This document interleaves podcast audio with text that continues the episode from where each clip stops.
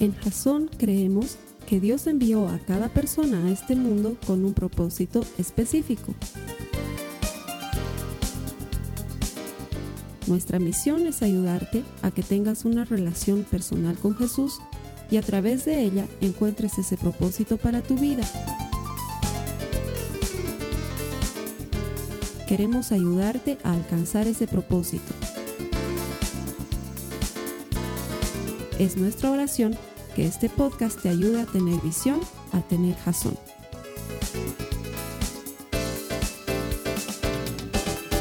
Muchas gracias por conectarte cada semana a los servicios que Jason pone a tu disposición en el, en el, Internet, convencidos de que todo el que encuentra a Dios encuentra vida. Nuestro deseo es ayudarte a desarrollar una relación personal con Jesús de manera que te transformes en un auténtico seguidor de Jesucristo, un verdadero discípulo. Te doy gracias porque sé que has hecho algo especial para conectarte. Has apartado tiempo, si no, no estarías conectado desde tu casa o desde tu oficina, probablemente desde algún dispositivo móvil, consumiendo tus megas. Eso Dios te lo va a recompensar. Cada mega invertido en Jesucristo, Él te lo va a devolver porque Dios no es deudor con nadie y Él siempre, Él siempre recompensa a los que le buscan. Gracias. Quiero aprovechar un momento, un pequeño momento para mandar un saludo a una familia muy especial en Uruguay Nancy y toda su familia, su esposo, su hijo Cristian, dice que nos ven todas las semanas y que están utilizando los recursos de Jason para bendecir a otras personas. Quiero decirles que nos alegramos de llegar hasta la hermosa República Oriental del Uruguay, un lugar muy lindo. Espero con el favor del Señor conocerlo personalmente en algún momento. Gracias por la obra que están haciendo ustedes en Uruguay utilizando los recursos que ponemos a su disposición. A las personas que vienen aquí todos los domingos, siempre les digo esto, pero es porque es verdad. La Biblia dice que Dios es galardonador de los que le buscan, Él recompensa a los que le buscan. ¿Podrías no haber venido hoy a la iglesia?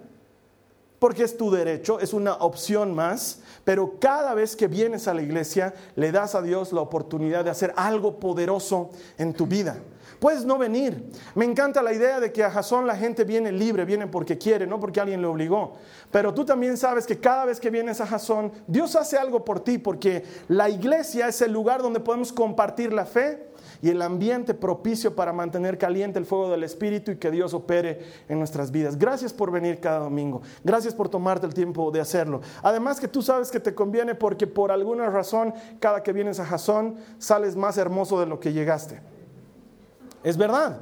Hay hermanas que me dicen, me encanta venir a Jasón, hermano, porque me siento hermosa. Tú siempre nos dices hermosa. Mi marido ya no me dice hermosa, pero tú siempre nos dices. Probablemente porque tu marido no viene a Jasón, hermana. Porque si vendría, te vería hermosa. A ver, fíjate, por favor, te invito a que te fijes en la persona que está a tu lado. De veras, mira. Te reto a que me digas que si hay algún feo. Yo desde aquí estoy tratando de encontrar feos. No los encuentro, están todos bien lindos. Pero antes de entrar llegan feos. Yo los veo en la puerta, hermanos, están todos feos. Algo pasa en la alabanza, hay, un, hay una mejora durante, durante la alabanza. La Biblia dice que la presencia de Dios hermosea el rostro del hombre. O sea que probablemente algo de eso te está bendiciendo y beneficiando en el proceso. Los que están cansados de sus orejas y de su nariz, vengan a la iglesia. Es un buen lugar. es un buen lugar para que el Señor hermosee tu rostro. Estamos en medio de una serie muy especial que tiene que ver con la línea de acción que nos hemos trazado para este año. Este año queremos enfocarnos en que Jasón sea una iglesia que ora una iglesia que tiene un contacto personal, diario, constante, íntimo, frecuente, evidente y eficiente con Dios. Y para eso, entre las muchas cosas que hemos visto este año, porque estaba revisando hace un par de semanas todas las prédicas que hemos hecho este año, y ha sido un año bien denso en cuanto a enseñanza, ha habido enseñanza muy sólida, muy fuerte. Eh, esta que estamos haciendo tiene que ver con identidad. Porque cuando buscas a Dios y desarrollas una relación personal con Él, lo más importante ya no es lo que piensas de ti o lo que los demás piensan de ti, sino lo que Dios piensa de ti, lo que Dios dice de ti, porque cuando sabes quién eres, sabes lo que tienes que hacer. Y las semanas previas hemos aprendido primero que Dios dice que somos embajadores de Cristo. Y como embajadores lo representamos a Él en todo tiempo, en toda circunstancia, y podemos ayudar a otros en nombre de Jesús, a nombre de Jesús, y darles alivio, darles consejo, traerlos a la iglesia, orar por ellos, leerles una porción de la escritura, apoyarlos aún económicamente. ¿Por qué? Porque eso es lo que haría Cristo y somos embajadores de Cristo. La semana pasada aprendíamos que somos obra maestra de Dios, una maravillosa poesía escrita por las manos de Jesucristo. Somos barro en manos del alfarero. Aprendíamos que si no te gusta cómo estás, si algo salió mal en tu vida, si sientes que estás medio fallado, puedes ir donde el alfarero y él tiene el poder para quebrar el barro y hacer una nueva vasija. Y con Jesús siempre hay oportunidad. Eres una obra en perfección y Jesucristo la perfeccionará hasta el día que te encuentres con Él y Él te llama su obra maestra. Esta semana vamos a aprender algo mucho más mucho más encendido, más de petardo, digamos, de, cuetillo, es más, más, más guerrero, más, más de ánimo, más para sacar el campeón que hay en ti. Porque la Biblia dice que somos más que vencedores, pero no como Rocky Balboa. ¿Has visto las películas de Rocky Balboa? Tienes que haber visto alguna de Rocky Balboa.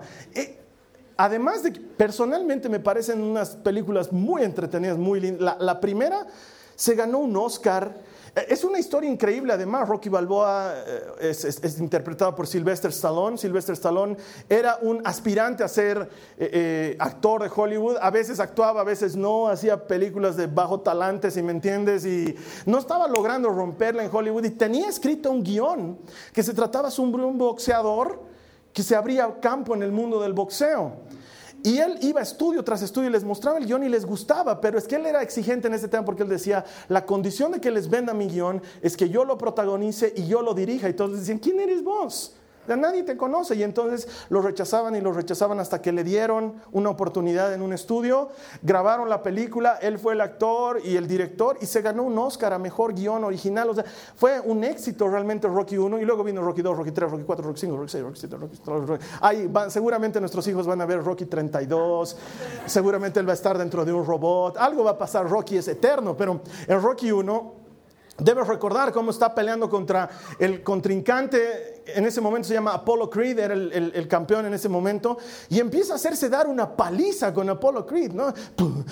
Y, su, entrenador le decía, ¿qué estás haciendo? Y él decía, estrategia, lo estoy cansando, lo estoy cansando, Y en la 2, porque en la 1 pierde, en la 2 es cuando lo gana, cha, cha, cha, cha, cha, cha, cha, cha, y Apolo y Elma se cae. Has de ver esa escena. Y luego, eh, no es ese tipo de vencedor del que te estoy hablando. O sea, lo estoy usando de ejemplo para que no te imagines ese tipo de vencedor, porque claro, termina golpeado, molido, destruido, con daño cerebral. De veras tiene daño cerebral. O sea, por eso sale y grita, Adrián, Adrián, está, está Le han licuado el cerebro, está todo mal, pero no es ese tipo de vencedor del que te estoy hablando, sino de algo que Dios tienen un concepto un poco más elevado. Acompáñame por favor en tu Biblia a Romanos al capítulo 8 y vamos a leer saltados los versos 35 y 37, Romanos 8, 35 y 37, debes tenerlos ahí en las notas de la prédica. Pablo dice, ¿quién nos apartará del amor de Cristo?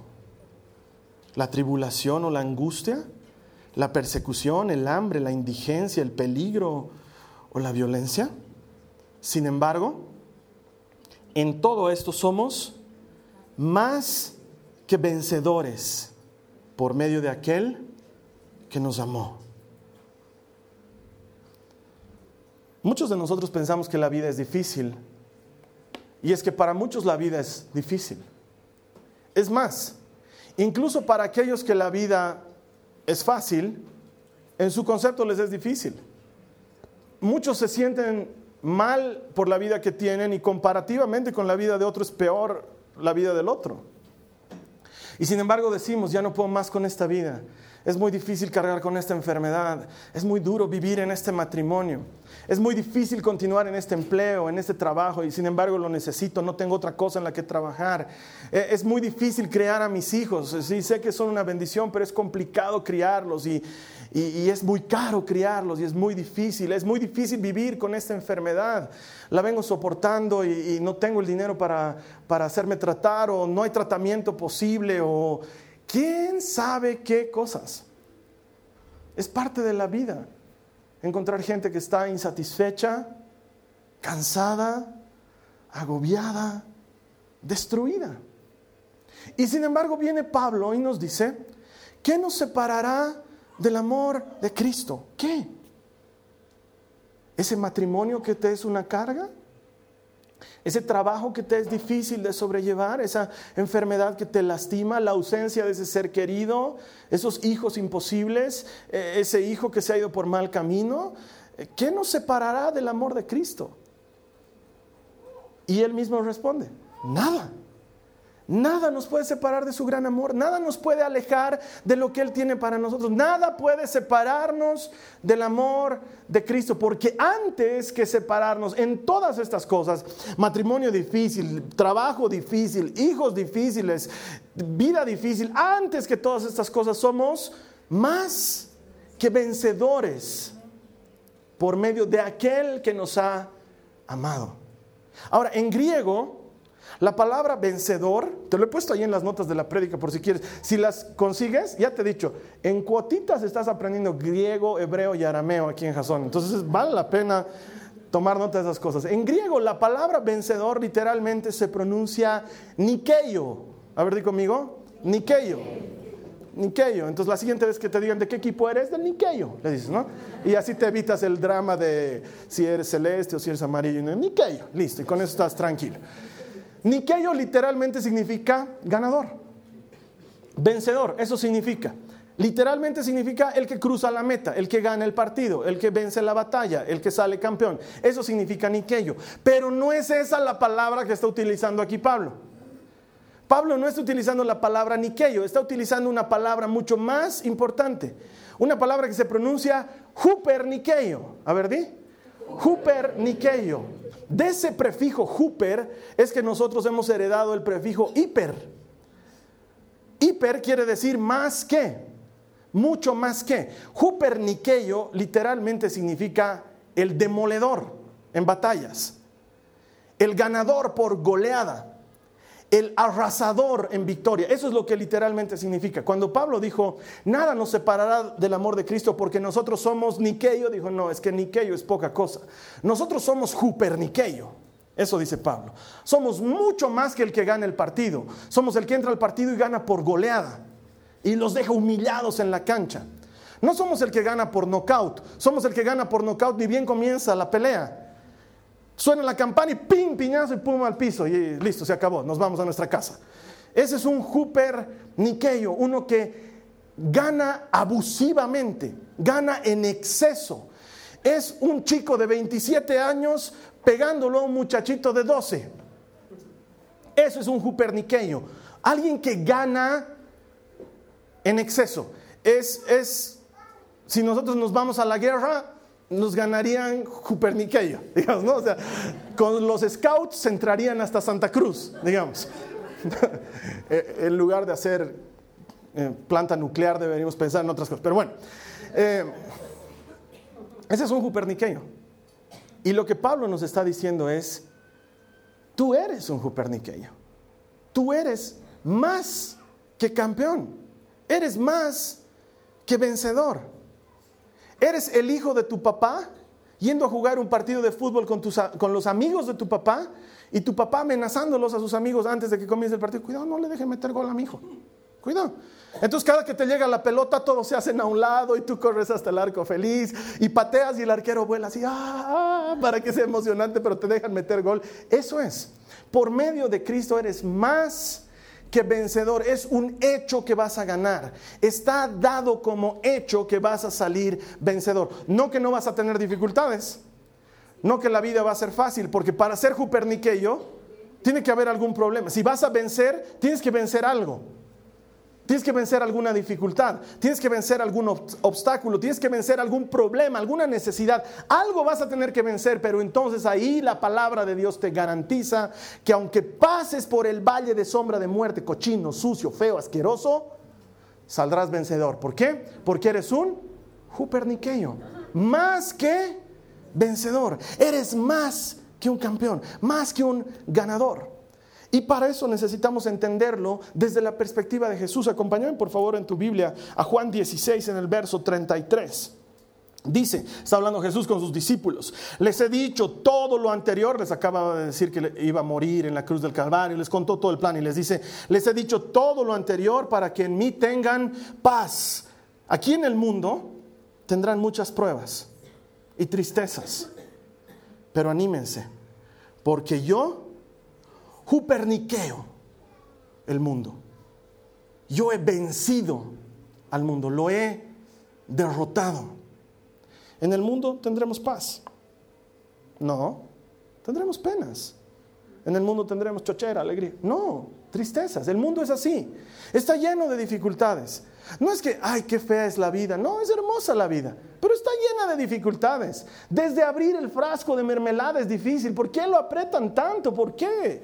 ¿Por qué tienen que venir las gaseosas? Parece que las hubieran apretado con dientes de cocodrilo. No, no se puede abrir. ¿Por qué todo es tan difícil? ¿Por qué no es como, como dice la publicidad además? No, no es así. ¿Sabes que están sufriendo y morir? Todo es complicado. Es así, la vida es así. Jesús nos dice, la vida es, es difícil. Hay tristezas, hay penas, hay aflicción, pero no se desanimen, porque yo he vencido al mundo.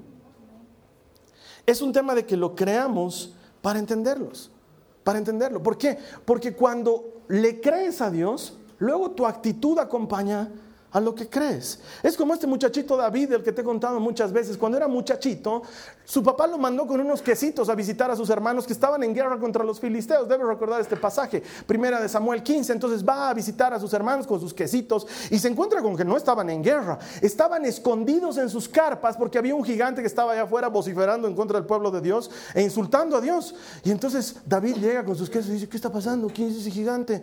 Y empieza a averiguar y todos le dicen, ah, ese gigante se llama Goliat. y el rey ha dicho que al que lo derrote le va a dar a su hija como esposa. ¿Y cuál es su hija? Pregunta David. Y entonces uno de ellos saca su celular y le muestra en Facebook. le dice, esta, esta es Mical, es la hija de, Saúl. Y, y, David la mira y dice, Mical, Mical, Mical. Entonces va y habla con Saúl y le dice, yo puedo enfrentarme al gigante. Tenía cosa de 15 años y ya la estaba chequeando a Mical. O sea, había varias cosas ahí que no estaban en, orden. Y, Saúl le dice, ¿sabes qué, papito? Eres tan lindo que te besaría, ándate a tu casa. Porque era chiquitito, la Biblia dice era pequeñito y lindo, dice, era que, lindo, así lo describe, era bonito, David, era bonito. Entonces Saúl lo ve y le dice, papito, me das ternura, que, lindo, andate a tu casa. Aquí estamos peleando entre hombres y es un asunto de hombres. Y David le dice, yo, no, no me ha entendido, mi Señor. Yo soy pastor de ovejas y trabajo cuidando ovejas. Y muchas veces viene el león y el Señor me ayuda y mato al león y no se come ni una oveja. Y muchas veces han venido osos y el Señor me ayuda y mato al oso y no se come ni una oveja. Estoy entrenado en leones y estoy entrenado en osos. Ustedes dicen que ese gigante es muy grande para vencer. Yo digo que es muy grande para equivocarse. Tráigame una piedra, denme una onda, que yo me lo bajo enseguida. Y entonces va y pum, saca la espada y levanta la cabeza. Niqueyo, más que vencedor, más que campeón, más que ganador. Eso es lo que tú eres en Cristo. Viene el monstruo de la deuda y tú eres más que vencedor.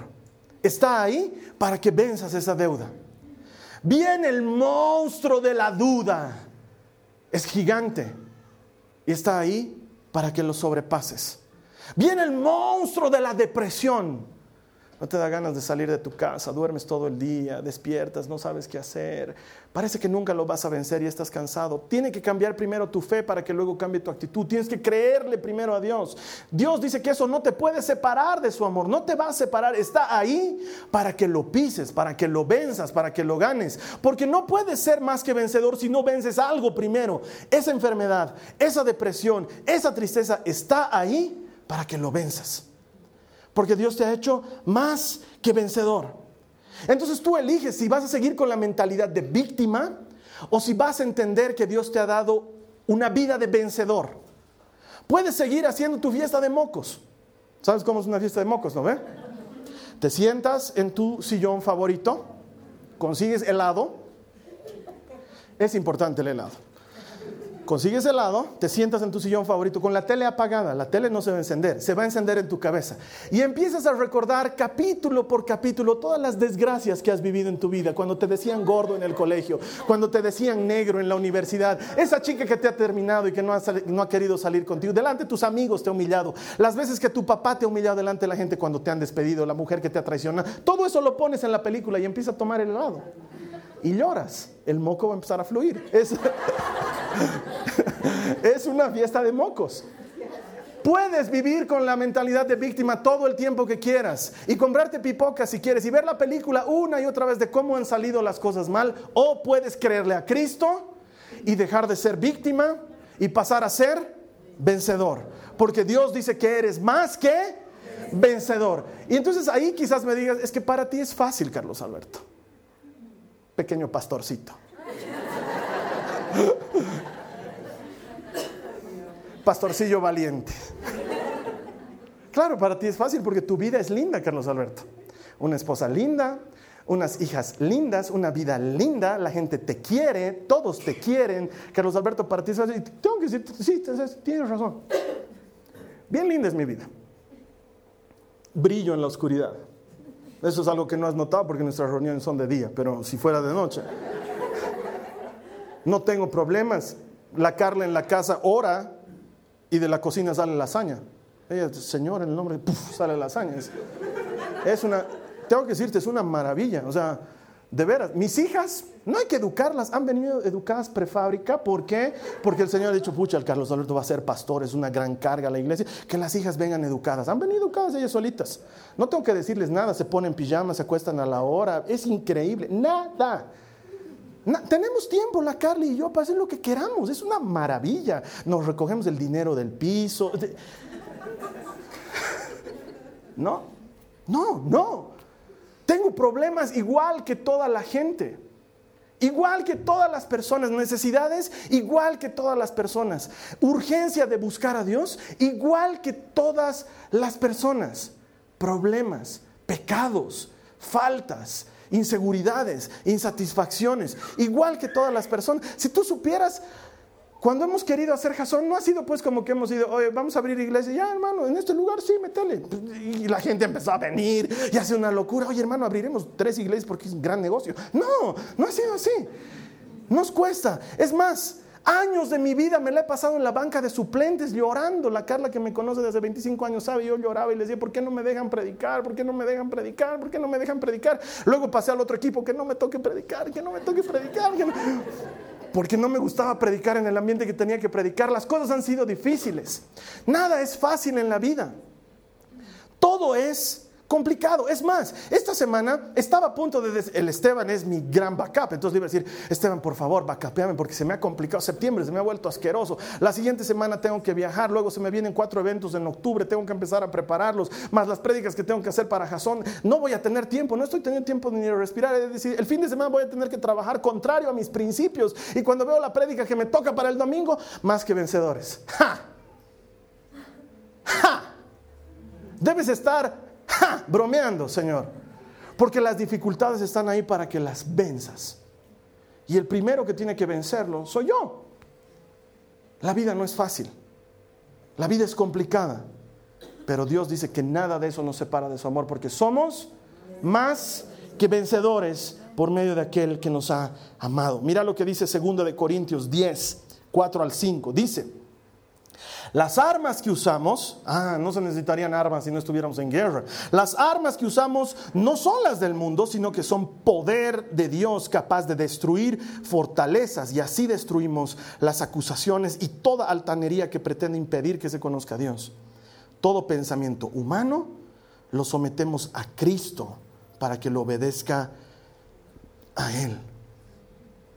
Primero nos dice, que tenemos armas. Y esas armas ya las hemos estudiado en alguna oportunidad, están en Efesios. El casco de la salvación, hermanos, lean sus Biblias. Es linda la Biblia, es emocionante, es divertida, tiene cosas de intriga, hay de todo, es fantástica. Casco de la salvación, para proteger nuestra mente, nuestros pensamientos de la basura que el mundo está depositando en nuestras vidas cada día. Luego dice la coraza de la justicia. ¿Por qué? Porque hemos sido justificados por medio de la sangre de Cristo, nuestro corazón. Sobre toda cosa guardada, guarda tu corazón, porque de él fluye la vida. Lo que cubre tu vida es la justicia de Dios. Ya no tu justicia, no la mía, porque queda corta, es pequeñita. No, no se puede comparar con la justicia de Cristo. Te cubres con la justicia de Cristo y con el cinturón de la verdad. O sea, no puedes pedirle a Dios y decirle, Señor, por favor, estoy pasando por un momento económico difícil, me voy a sacar 100 pesos de la caja registradora, cubrime.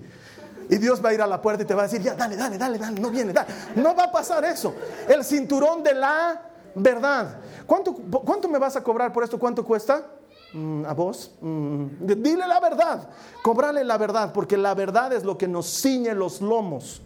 Sin la justicia se te caen los pantalones. Eso es lo que está diciendo Pablo. Sin la, sin la, verdad se te caen los pantalones y quedas en vergüenza delante de la gente. Cada vez que dices una mentira, cada vez que faltas a la verdad, cada vez que no te atienes a lo que Dios enseña, prepárate. Ojalá estés con calzoncillos porque se te caen los pantalones. La Biblia te está advirtiendo. Cinturón de la verdad. Calzados del Evangelio.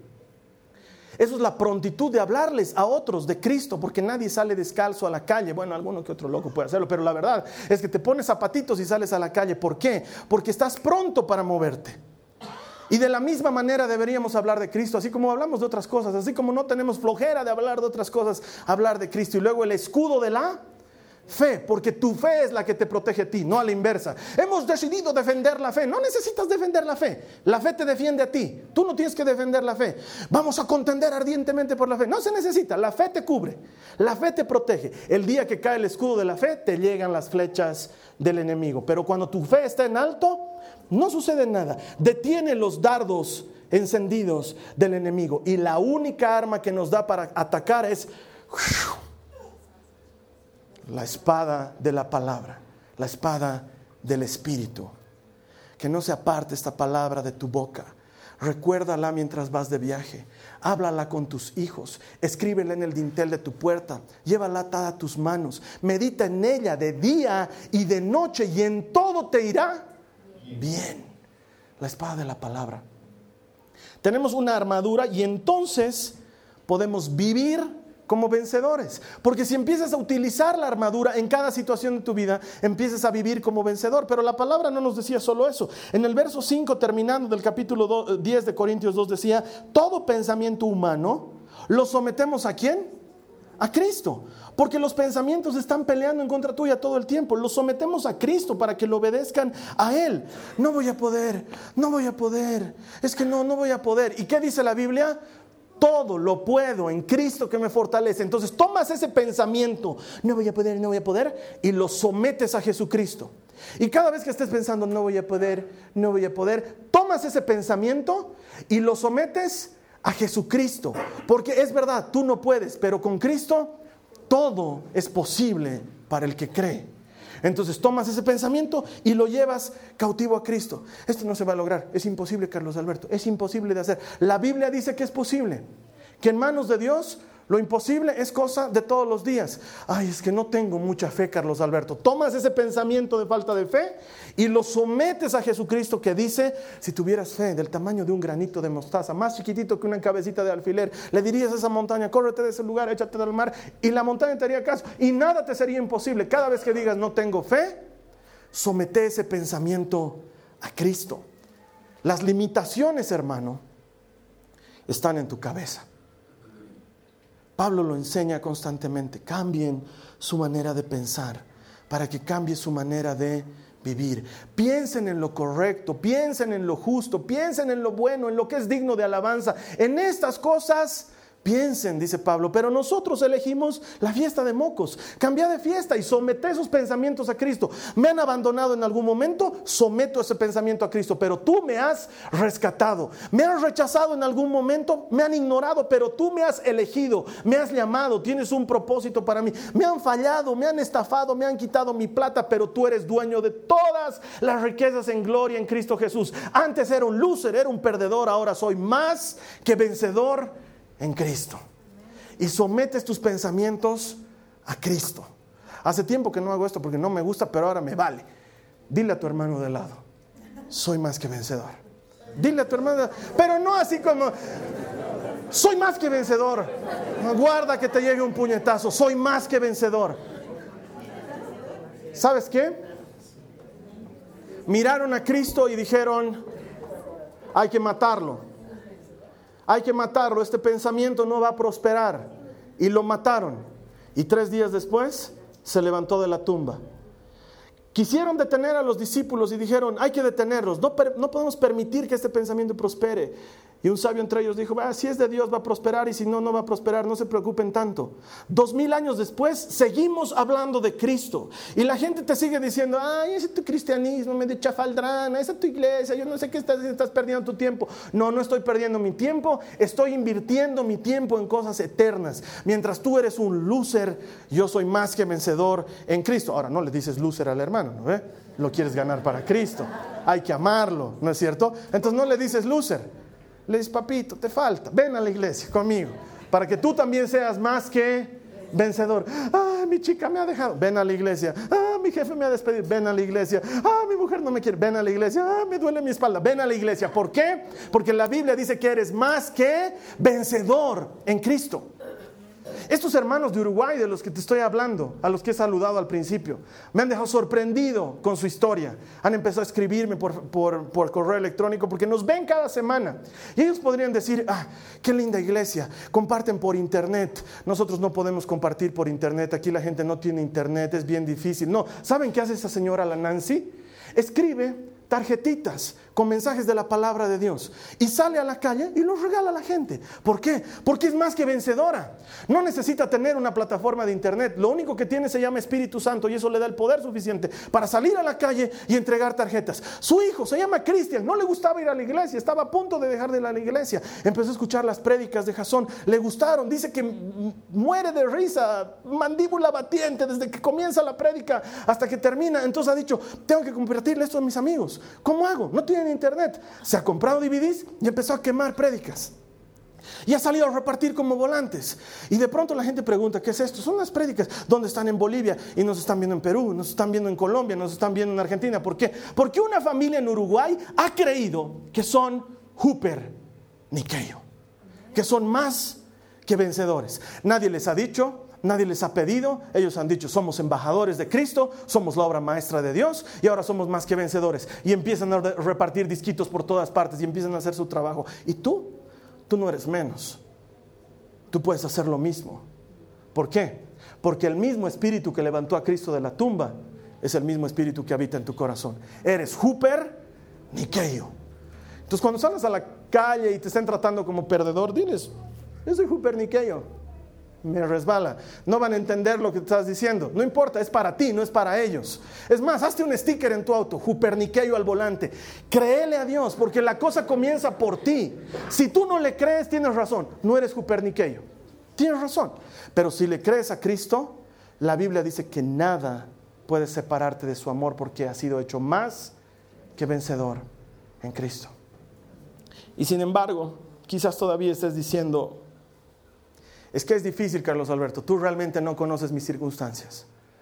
No sabes todo lo que he tenido que conseguir dinero para venir un domingo a la iglesia. Me ves que vengo cada tres domingos y debes pensar que soy un flojo, que no quiero venir, pero es que no tengo el dinero. O me duele tanto mi cuerpo que no puedo llegar a las reuniones. Yo quisiera hacer lo que hace hermanita uruguaya de hacer tarjetas, pero tengo artritis deformante. Tú no entiendes lo que es mi vida. Y tienes razón. Yo no entiendo lo que es tu vida. Pero sí te puedo decir una cosa. Dios entiende tu vida. Y quiero leerte lo que dice Dios para terminar. Él dice, ¿qué diremos frente a lo que acabas de decirme? Si Dios está de nuestra parte, ¿quién puede estar en contra nuestra?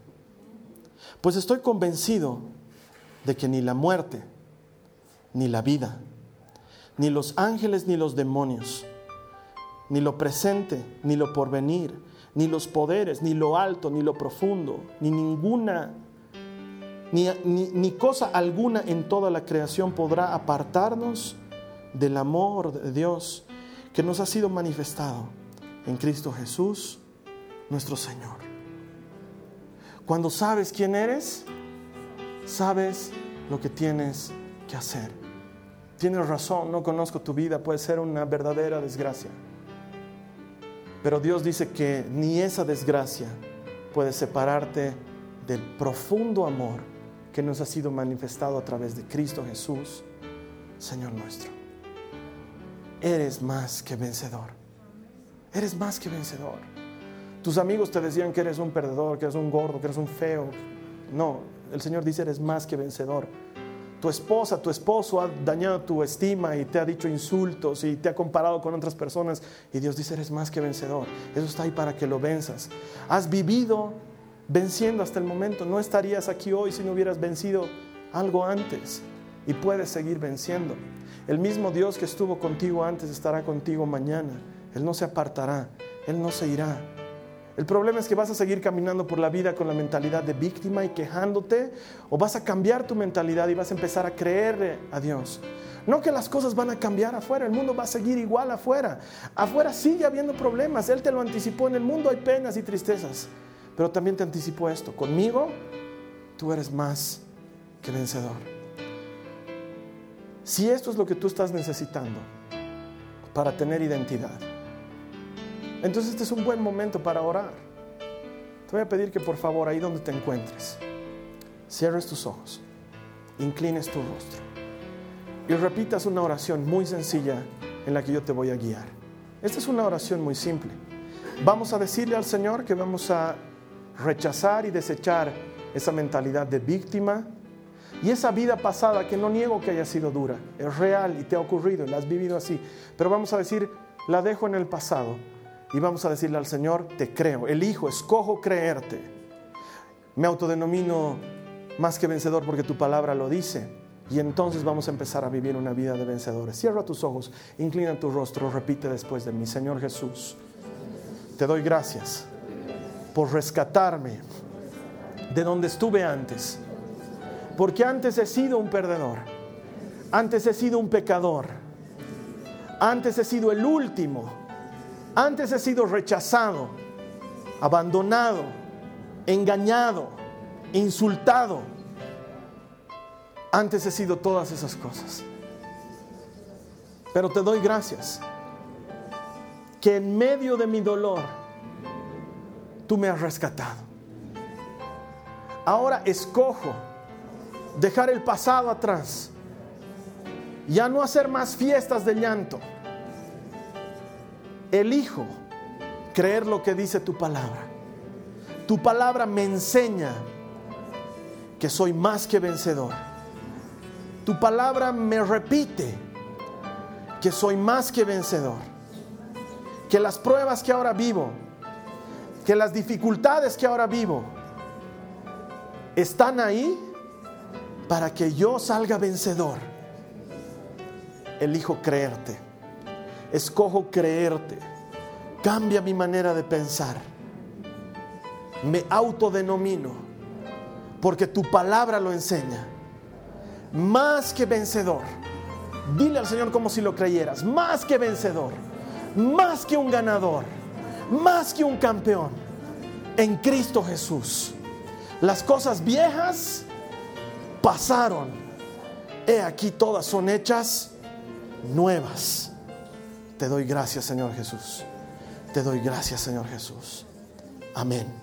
Si tú has hecho esta oración, la palabra de Dios promete que hay un cambio de gobierno. Desde el momento en que Cristo gobierna tus pensamientos, que sometemos nuestros pensamientos a Cristo, eres una nueva criatura. Recibes Espíritu Santo. Algo sobrenatural sucede en lo natural y tú empiezas a caminar una vida diferente. El mundo puede no haber cambiado, tú has cambiado. Y a partir de eso, Dios va a hacer un milagro continuo en tu vida. Te doy gracias por haberle creído a Dios y por haber participado de este mensaje. La siguiente semana vamos a seguir aprendiendo qué cosas dice Dios de nosotros. Él dice que somos sal y luz. Eso lo vamos a ver la siguiente semana. En tanto tú y yo volvamos a vernos, que esta semana sea una semana de bendición y no una semana de maldición. Una semana en la que experimentes el favor sobrenatural de tu Dios. Hasta entonces, gracias. Esta ha sido una producción de Jason Cristianos con Propósito. Para mayor información sobre nuestra iglesia o sobre el propósito de Dios para tu vida, visita nuestro sitio web www.jason.info. Allí encontrarás muchos recursos para animarte en tu relación con Dios, enseñanzas, nuestro blog, prédicas y mucho más. Te lo deletreamos www.jazon.info. También puedes visitarnos en nuestro sitio en Facebook www.facebook.com barra Que Dios te bendiga abundantemente. Muchas gracias.